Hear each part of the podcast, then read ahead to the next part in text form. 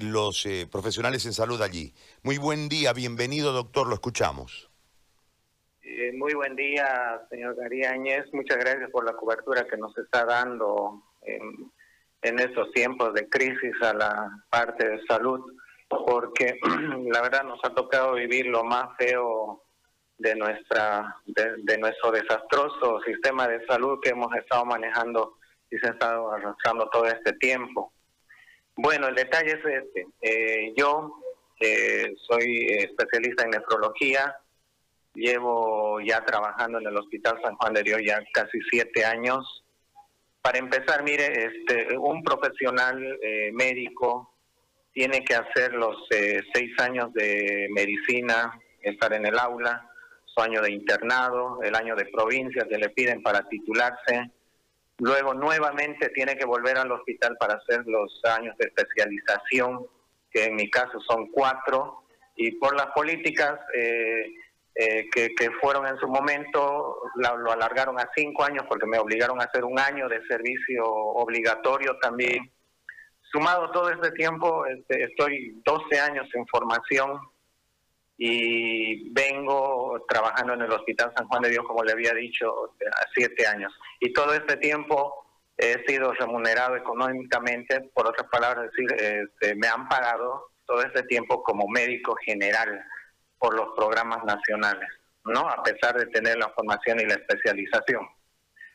Bueno, yo sé que en Bolivia es difícil conseguir eh, eh, los sueldos del PGN dependientes del gobierno, hemos estado trabajando yo y varios, y varios profesionales y yo eh, con esas condiciones pagados como médicos generales. Cuando los ministros decían que nosotros que habíamos sido formados en Bolivia ganábamos arriba de 13 mil.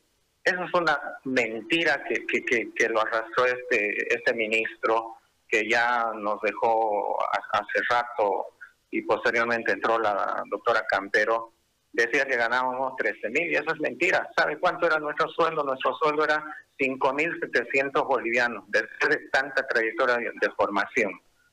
Bueno, los años fueron pasando, eh, tocó vivir esa pandemia, lastimosamente varios nefrólogos eh, nos enfermamos, en mi caso personal también estuve de baja un mes porque me contagié, ya que atendemos pacientes eh, positivos a eh, pacientes renales con patologías renales que, también se contagiaron de coronavirus. Nos tocó vivir eh, momentos de, zozobra porque eh, el coronavirus no solamente afecta a los pulmones, en mi caso tuve complicaciones cardiovasculares, ¿no? Y todo eso tuve que correr por mi cuenta, digamos, la parte económica. ¿No? Como varios eh, de, mis, de mis colegas. Ahora el problema es que, aparte de que nos pagan como médicos generales a varios de nosotros, eh, mañana pasado ya nos adeudan dos meses de salario, ¿no? Y, no nos pagan y, tenemos que estar aquí en el frente con los pacientes eh, positivos, dializando, exponiéndonos, exponiéndonos exponiendo a nuestra familia, y es una situación insostenible, ¿no? Porque uno tiene que tiene deudas, tiene que conseguir todo el material para tratar de protegerse.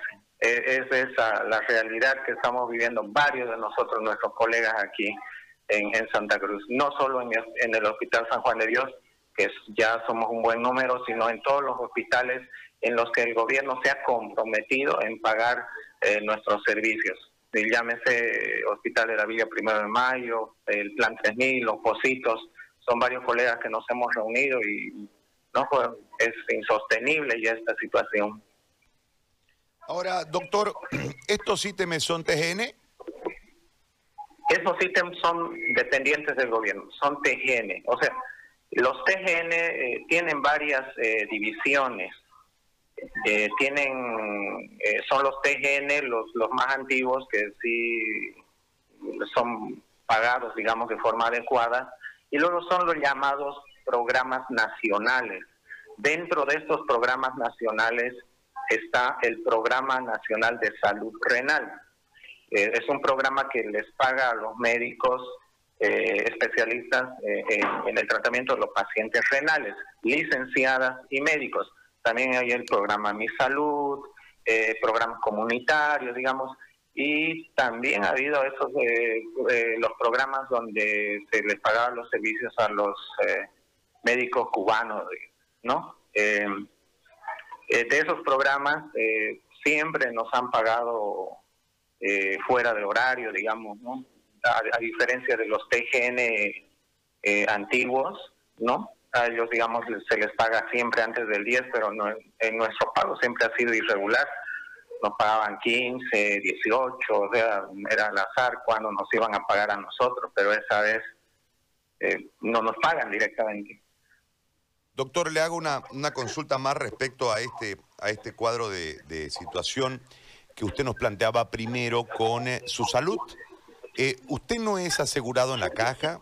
¿Por qué tuvo que cubrir usted su recuperación producto del COVID?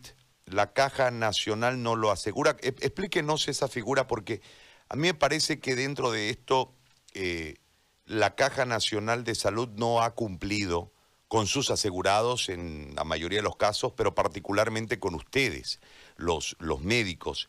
Eh, ¿Por qué tuvo que pagar usted su tratamiento de recuperación del COVID? Mire, ese es un tema bastante grande y delicado porque uno entiende la saturación que ha tenido la Caja Nacional de Salud Renal, digo, de Caja Nacional de Salud. Eh, todos los profesionales hemos acudido en su momento a la, Caja Nacional, eh, pero la falta de medicamentos, la falta de estudios, eh, han hecho difícil difícil eh, hacer uso de este seguro porque eh, mi esposa, que es licenciada en enfermería, hemos tenido que peregrinar en tres ocasiones para que ella sea atendida. Ella sí tenía lesiones pulmonares por el COVID, ¿no? Y, hemos tenido que, que, andar tres días, ir a las cuatro de la mañana para que la atiendan dos de la tarde, y le extienden algunos medicamentos, lastimosamente algunos medicamentos no, no, existían en farmacia, lo hemos tenido que comprar afuera, eh, hemos tenido que hacerle el estudio tomográfico en la parte privada porque la orden eh, no, no, no, no, no, no nos pudieron dar la orden de tomografía. Eh, el, el, mire, el, la prueba del COVID, que la prueba más específica fuera de estas pruebas rápidas que, que más bien confunden, la prueba del hisopado, que tanto se peregrina. Eh, en la parte privada hemos ido a, dormir prácticamente a que nos tomen la prueba del hisopado y llegado el momento cuando ya nos, nos tocaba que nos den la ficha, no alcanzamos, a pesar de que habíamos dormido día antes llegamos y 30, 30 personas antes de nosotros se acabaron las fichas para hacernos en la parte privada. Entonces yo le agradezco al San Juan de Dios y al personal que me tendieron la mano, hablé con la jefa de epidemiología y, logramos aquí hacerle la prueba a mi persona y a mi esposa, digamos. Y esto por la sobresaturación de pacientes, porque eh, en lo que nosotros esperamos a, que nos atiendan en el hospital San Juan, en el hospital de la Caja Nacional, entran bastantes pacientes y muy descompensados, muy en, mal estado. Y uno también hay que ser consciente y hay que comprender la labor de los médicos que, tienen que darle prioridad a esos pacientes que llegaban realmente en, estado de ya para intubarlos, digamos, y conectarlos a un ventilador ¿no? Eh, entonces, la falta de medicamentos, la sobresaturación de pacientes hace difícil hacer el seguimiento en la caja nacional y uno por, por, el, por el estado que se encuentra pues tiene que buscar nomás en la parte privada para hacerlo más rápido y para conseguir todos los medicamentos.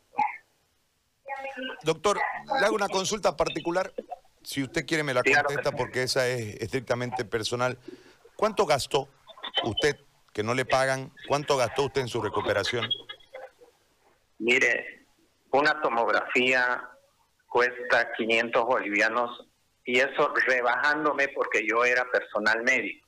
Y yo le agradezco a un centro privado que lanzó una campaña que decía eh, eh, tomografía de tórax para el público en general 1.300 bolivianos, pero presentando el credencial médico se lo hacen 500 bolivianos me daban el CI, ¿no?